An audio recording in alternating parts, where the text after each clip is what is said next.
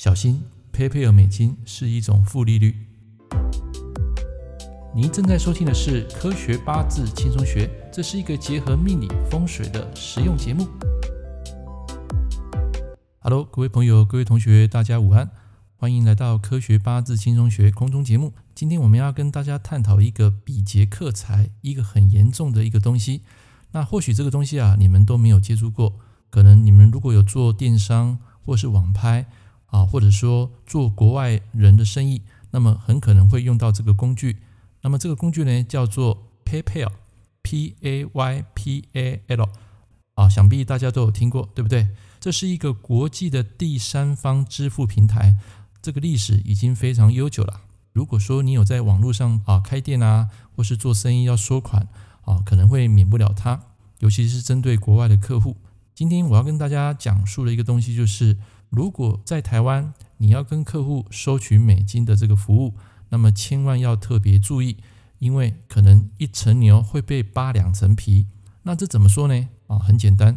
如果你是申请这个美金啊，假如说你在台湾有美金账户，还有台币账户，那么你就要非常注意，如果国外汇给你，你可以跟他讲说汇这个台币啊，不要汇美金。为什么呢？如果从 PayPal 再转到台湾的这个玉山账户，因为目前来讲只有台湾的玉山账户它有承接这个 PayPal 的业务，那么这时候你就要非常小心，因为玉山啊它是有收取二点五 percent 的手续费，各位不要小看这个二点五 percent 哦，长期累积下来，它是一个非常可怕的一个负利率。我们在帮客户啊在寄送东西，或者是说一个线上课程，如果是透过 PayPal 来收费。那么这个公司啊，他们就会向这个，他们就会向这个卖家收取手续费。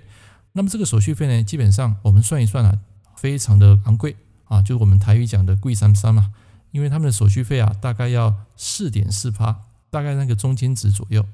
那你要想啊，我们现在借贷利率也不过一点二、一点三的费率嘛。那现在他要收到四点四，假如说你是商家，你拥有一台刷卡机。那么可能银行啊，顶多给你收到两趴，甚至二点五趴的一个利率而已。可是呢，这一个啊，PayPal 啊，它是收到四点四趴，所以是还蛮昂贵的。那你不要小看这四点四趴，你假如说五万块的一个商品啊，可能扣一扣啊，将近两千块。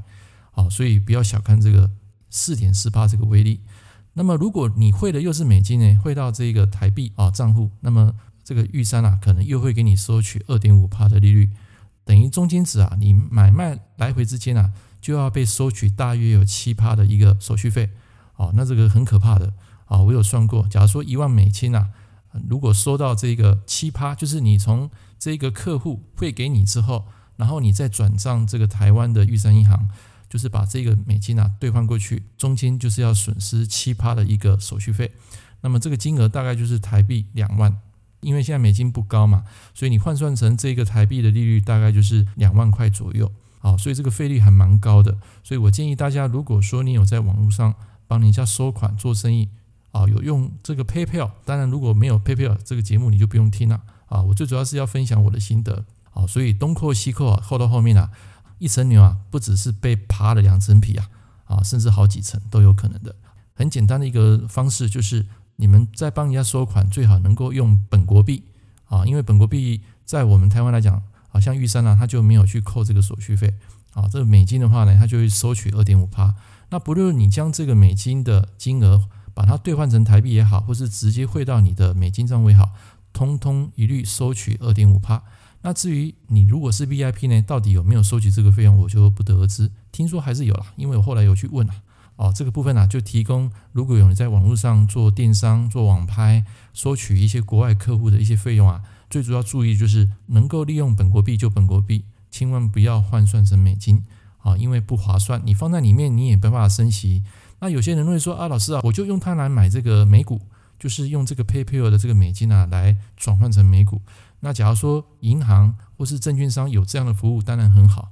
可是据我所知啊，好像目前很少有人提供这样的服务，就算有，可能也要收取手续费。因为 PayPal 在我感觉来讲，它就是一个第三方支付，它并不是一个慈善家。所以在这边呢，就是提供给一个心得，让大家在做一个网络生意的一个参考。当然你会说，啊，这笔费用如果我没有拿来使用，也没有打算要汇回台湾的这个玉山账户啊，或者说你们本国的一个银行账户，那么这个美金到底要怎么用呢？你放在那边也没办法升息啊，所以这个时候你就可以用来学习，比如说你买一些线上课程啊，买一些国外课程，买书。电子书啊，或是说实体书，都可以透过这个 PayPal 来付款啊。而且现在美金它可能也是贬值嘛，所以我也希望说，你们在运用这个 PayPal 的金钱的时候呢，可以把它运用在投资自己的脑袋，增加自己的知识能力。好，你拿回来你是不划算的，因为你要扣二点五发，所以我才说这是一个负利率的一个时代。在这个 PayPal 来讲，你如果是用美金的话，它真的就是一个负利率。